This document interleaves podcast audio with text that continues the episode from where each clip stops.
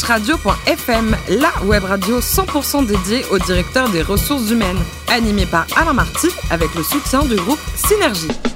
Bonjour à toutes et à tous, bienvenue à bord de drhradio.fm, la radio à 100% dédiée au directeur des ressources humaines. Retrouvez-nous sur les réseaux sociaux et réagissez sur Twitter sur notre compte DRH Radio-du-bas FM. À mes côtés, pour co-animer cette émission, Sophie Sanchez, directrice générale déléguée en charge des RH et de la communication du groupe Synergie. Bonjour Sophie. Bonjour Alain. Aujourd'hui, un super invité, en plus il est tout jeune, Christophe Burkhardt, le directeur général de Regus et Spaces. Bonjour Christophe. Bonjour Vous êtes né en 1969, comme tout le monde le sait, un beau diplôme de l'ISC et un premier job chez IBM. Vous faisiez quoi à l'époque chez IBM J'étais commercial. Et ensuite, euh, vous êtes parti chez Toshiba. Oui. Et c'était une belle aventure aussi C'était une belle aventure, oui. Un an euh, avec une mission qui était d'ouvrir euh, Carrefour pour le compte de Toshiba sur la partie micro-ordinateur, donc une belle, une belle expérience commerciale. Et ensuite, vous partez au pays de. Ça, ma direction Houston Absolument. donc c'était pour qui? C'était pour Compaq à l'époque, puisque le siège social se trouvait là-bas, et donc j'ai passé 4 ans là-bas. 4 ans. Et alors, la, vie euh, matin, midi et soir au Texas, c'était comment? Elle est, très cool. Euh, ils sont très accueillants. Il faut juste éviter de parler politique et de faire des, blagues parce que ça passe pas toujours. Il y a une grosse, grosse différence de culture. Et d'humour. 2002, euh, vous êtes chez HP, belle aventure en Californie C'est ça, donc pendant que j'étais à, à, Houston pour Compaq, le rachat de Compaq par euh, Hewlett Packard s'est fait, et donc euh, j'ai migré vers, vers Cupertino en Californie, ce qui était plutôt, plutôt sympa pour le coup. Et en 2004, donc retour en France. Alors, quand on a vécu super longtemps à l'étranger, retrouver des Français en France, ça doit faire bizarre, non?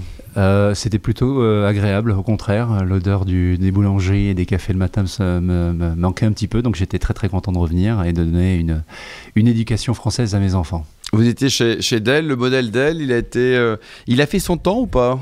Oui, il a fait son temps. À l'époque, l'innovation était de dire qu'il y avait une intermédiation qui pouvait, euh, qui pouvait ne plus être indispensable. Donc les, la distribution pour Dell n'était pas une valeur ajoutée certaine. Et donc l'idée, c'était de passer en direct avec l'utilisateur final et donc d'économiser 20-30%, ce qui a permis à Dell d'avoir une croissance énorme. Vous avez rejoint Regus en 2014. Un mot sur le métier de ce groupe qui dépasse les 2,5 milliards de, de chiffre d'affaires au niveau mondial, hein, en dollars. Voilà, au niveau mondial, donc présence dans, dans 1000 villes et, et, 120 pays. Et l'idée, c'est quoi? C'est bah, On parlait justement de l'informatique. Euh, Regus, c'est le cloud des espaces de travail, c'est-à-dire que les entreprises euh, qui souhaitent avoir le maximum de flexibilité sur euh, l'utilisation des espaces de travail viennent chez nous un jour, une semaine, un mois, dix mois, trois mois, comme ils le souhaitent. Et, et donc, vous n'êtes plus engagé sur des baux conventionnels qui vous contraignent pendant de la souplesse, de l'agilité, absolument. Vous êtes présent au niveau mondial, y compris dans des pays bizarres euh, que, comme le Népal, par exemple. Par exemple, euh, le Népal, donc euh, qui a très bien fonctionné. On a ouvert ce centre à 100% d'occupation, donc il y avait vraiment un besoin. Il y avait besoin partout, y compris au Népal. Et il y a des synergies, c'est-à-dire qu'une entreprise qui est basée chez vous, chez Regus en France, qui est heureuse, comme 100% d'entreprises qui vont chez Regus, elles vont également en Angleterre, en Allemagne ou pas? Alors, c'est surtout d'un point de vue client que ça fonctionne, puisque 60% de, de nos clients voyagent de manière fréquente ou très fréquente. Et lorsque vous êtes client d'un centre euh, en France, par exemple, à Paris, eh bien, lorsque vous allez à Grenoble ou à New York ou à Melbourne, vous avez accès gratuitement euh, au, centre. On en a 3000 dans le monde, ce qui permet euh, finalement d'accompagner nos clients dans leur nomadisme. Régus, on a bien compris. Et puis le petit dernier, c'est Spaces. Spaces, alors un produit un peu différent pour euh, des classes d'âge un peu différentes, puisqu'on parle là de, coworking euh, communautaire, extrêmement animé, avec beaucoup d'événements, beaucoup d'échanges, pour des gens qui souhaitent avoir le maximum de partage, euh, créer des synergies, trouver des clients en interne. Et donc le produit est un petit peu, un peu différent en termes de design, plus jeune, et puis aussi beaucoup plus ouvert pour avoir des espaces partagés plus nombreux. Et vous en avez combien aujourd'hui en France? En France, on en a 4 à Paris. Et on sera... Notamment qui est Place de l'Opéra, dont on parle beaucoup. Hein. Absolument, il est magnifique. J'engage tout le monde à venir le voir. Il est au 7 rue Meyerbeer et euh, on en aura 6 avant la fin de l'année. On a des projets à Lille, à Bordeaux, à Lyon. Donc c'est une marque qui se qui s'expand euh, assez rapidement. Et qui sera jeudi d'ailleurs. Euh, Sophie Sanchez Alors justement, est-ce que tout le monde peut venir travailler sur, sur, sur vos espaces de coworking ou est-ce que vous, avez, vous, avez, vous faites une sélection par certains critères? À partir du moment où ils payent leurs factures, ils sont absolument C'est le minimum, hein, okay. absolument. Donc non, on ne fait pas de sélection. Euh, D'une manière générale, on a un positionnement qui est assez premium. Et donc les gens qui viennent chez nous cherchent un, un service euh, de, à haute valeur ajoutée et sont prêts à, à, à payer pour ça. Et on s'aperçoit aussi que les clients sont très attachés au lieu pas juste à la localisation, mais au lieu, à l'histoire du lieu. Et on trouve finalement des clients qui assez naturellement euh, choisissent dans la gamme qu'on leur offre le lieu qui leur parle le plus, qui sont le plus proches de leur culture. Et donc sur des sites euh, dont parlait Alain par exemple, on va trouver des boîtes de recrutement, des sociétés de conseil, alors que sur des lieux un peu plus industriels comme notre Spaces de Rue Mur, on aura beaucoup plus d'acteurs du numérique par exemple. D'accord. Alors comment vous les organisez, vos, plateformes, et, comment vous les animez? Parce que vous parliez de communauté, du coup vous les animez ces, ces communautés? Oui, on a des community managers dont le rôle est de faire en sorte que euh, le centre fonctionne bien et que, les clients fonctionnent bien ensemble. Et on s'aperçoit assez rapidement qu'on donne une première réponse qui est d'éviter l'isolement, puisque beaucoup mhm. d'entreprises, notamment petites, se retrouvent quelquefois en mode très isolé, travaillant de chez elles par exemple.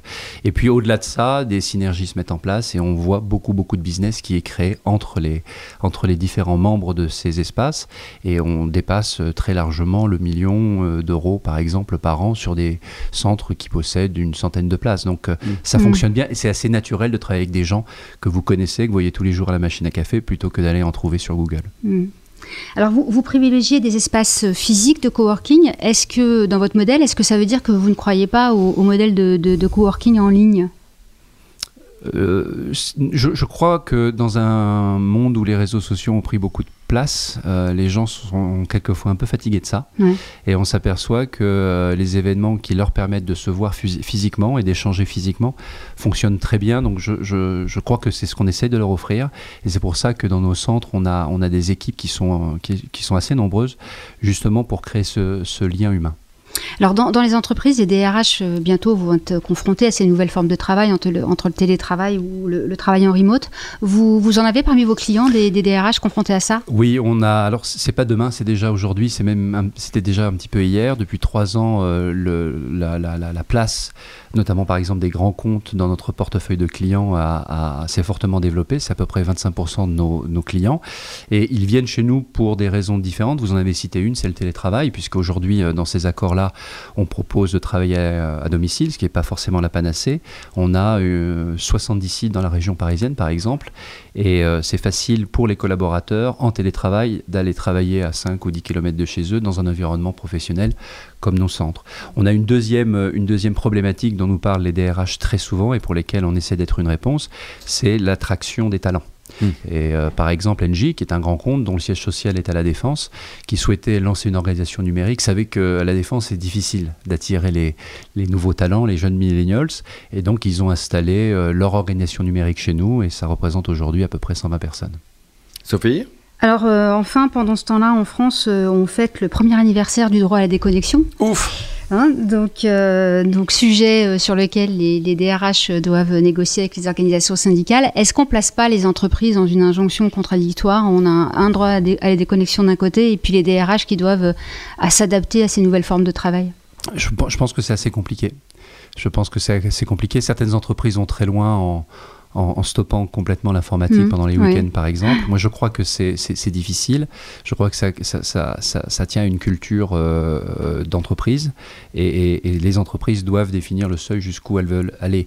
Nous, ce qu'on voit malgré tout dans nos centres, c'est que les gens qui viennent travailler cherchent un lieu professionnel, mais aussi un lieu de vie. Et donc des services de bien-être comme le yoga ou faire du sport sont des choses qui sont plébiscitées. Et on s'aperçoit que les collaborateurs euh, souhaitent avoir cet équilibre-là, donc sont peut-être pas déconnectés tout le temps, mais en tout cas euh, arrangent dans leur agenda professionnel des moments mmh. qui sont des moments de détente euh, qui leur permettent de, de, se retrouver entre eux sur des sujets non professionnels. Christophe, le client type Régus et après Spaces, c'est qui? Alors le client euh, type Regus, il n'y en a pas. C'est ce qui est génial dans notre marché, c'est que des petites entreprises viennent chez nous parce que c'est très simple. Elles viennent avec leur PC, on offre tous les services qui leur permet de travailler, l'informatique, l'accueil, etc.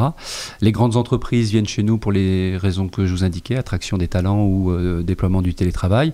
Et puis on a beaucoup de start-up, parce que demander à une start-up euh, d'anticiper les effectifs et les espaces de travail sur 3, 6 ou 9 ans, ce qui est un bail conventionnel. Ou de pouvoir louer avec très peu de bilan, zéro bilan. Par exemple, ou alors sortir beaucoup de cash pour les garanties, ça ne fonctionne pas pour les start-up. Donc elles ont besoin de beaucoup plus de flexibilité, de faire évoluer la taille de leurs espaces en les, en les l'agrandissant ou en le diminuant en fonction de, du développement de leur activité, c'est un point clé pour elles. Donc tous les Google, les Amazon ont commencé chez nous parce qu'elles avaient besoin de pouvoir avoir cette flexibilité dans un cadre qui leur empêche d'anticiper aussi longtemps que ce que voudrait le bail conventionnel. Et le client Spacey, c'est le, le, geek qui parle à personne, qui passe sa journée sur les trucs ou pas? Non, ce sont des gens de bon goût. Alain, vous pourriez être chez nous, hein, j'en suis certain. Donc, euh, non, non, on a, on a vraiment toute, euh, toute forme de, de métier, toute forme d'industrie. Comme je disais tout à l'heure, on a beaucoup de gens du digital, on, met, on a beaucoup de gens de conseils, etc. Donc, euh, non, il n'y a, a, pas un profil. Ce, sont des gens, en tout cas, qui sont ouverts à, appartenir à une, appartenir pardon, à une communauté. Ça, c'est important, l'esprit communautaire. Très, très important. très, très important. Personne ne vient chez nous pour s'isoler dans un, dans un centre. Donc, il y a une volonté de partage et ça rejoint ce dont je parlais, cette volonté de recréer des liens mm. sociaux et humains pour que les gens travaillent bien ensemble et passent aussi un bon moment ensemble. Il y a pas mal de boîtes qui hésitent entre louer ou, acheter donc des, bureaux. Euh, évidemment, vous, avez une petite tendance location, j'imagine. Quoi. Avantage, inconvénient bah, Je pense que pour une entreprise, il n'y a pas une réponse unique. Donc, je, je prends l'exemple d'Oracle, par exemple. Oracle euh, souhaite rester euh, dans son siège et, gérer son siège et posséder son siège. Par contre, l'ensemble des, agences dans les régions, en province, ont été fermées et les gens viennent travailler chez nous parce que c'est beaucoup plus simple, beaucoup, beaucoup plus flexible. Donc, donc voilà, c'est assez simple finalement. Vous, à titre personnel, vous adorez le tennis? Euh, Oui. Le prochain Français qui va gagner un tournoi du Grand Chelem, selon vous, c'est qui? Puis après, plus compliqué, c'est quand? Euh, Joker. Joker. Joker. Vous n'en voyez aucun Non, j'en vois pas. Vous continuez à jouer, vous? Moi, je continue à jouer. Quel, euh, quel, niveau de classement à peu près? J'ai arrêté les tournois, euh, donc je joue uniquement pour m'amuser. Je pense que je dois avoir un petit, un petit niveau 30. Autour de 30, quoi. Il y, a de quoi s'amuser, c'est ça. Et alors, côté musique, on a envoyé les enquêteurs de DRHradio.fm du côté de Marcillac en août dernier, et on vous a trouvé près du festival de jazz. Ouais. Est-ce que vous fréquentez régulièrement ce, bel événement? Oui, bah d'abord, c'est dans une super région, donc euh, on y mange bien, il y a des beaux paysages, et puis il y a ce festival que je recommande vraiment à tout le monde parce qu'il est, il est maintenant très connu et, il y a vraiment des pointures qui viennent. Vous connaissez Sophie ou pas Ah oui, il est fabuleux. Ah, il est génial. Ah c'est du jazz, c'est du blues, euh, donc c'est assez ouvert, c'est assez éclectique. Et puis, euh, et puis on passe vraiment un, bon moment. J'encourage vraiment tous les gens euh, à y aller, c'est vraiment sympa. Et pour terminer, dernier livre lu, Christophe Bach, t'es mais vraiment lu, hein, les pages, tout ça. dernier livre lu, ça doit, ça doit être 2 milliards de battements de cœur, qui est un conte japonais. Et euh, en fait, c'est euh, quelqu'un, c'est un jeune homme qui est en face du diable. Et le diable lui dit Je te donnerai un jour de vie à chaque fois que tu accepteras de faire disparaître quelque chose de la terre. Alors, euh, par exemple, au début, euh, il arrête le cinéma parce qu'il aime bien le cinéma. Donc le diable lui dit si tu arrêtes le cinéma, tu as un jour de plus. Et en fait, euh, petit à petit, bien les choses qu'il aime disparaissent et donc il trouve plus goût à la vie, malheureusement. Et il se repose des questions fondamentales sur qu'est-ce qui est vraiment important dans ma vie. Et, finalement, la vie doit être remplie de choses importantes et il faut les, vivre à, à 100%. CQFD, bravo, merci Christophe Carte. Je rappelle que vous êtes le directeur général de Spaces et de Regus en France, Afrique du Nord et Monaco. Merci également à vous, Sophie Sanchez, directrice générale déléguée en charge des RH et de la communication du groupe Synergie. Retrouvez tous nos podcasts actualités sur notre compte Twitter LinkedIn, DRH Radio-du-bas FM. On se donne rendez-vous jeudi prochain à 14h pour une nouvelle émission. DRH Radio.fm vous a été présenté par Alain Marty avec le soutien du groupe Synergie.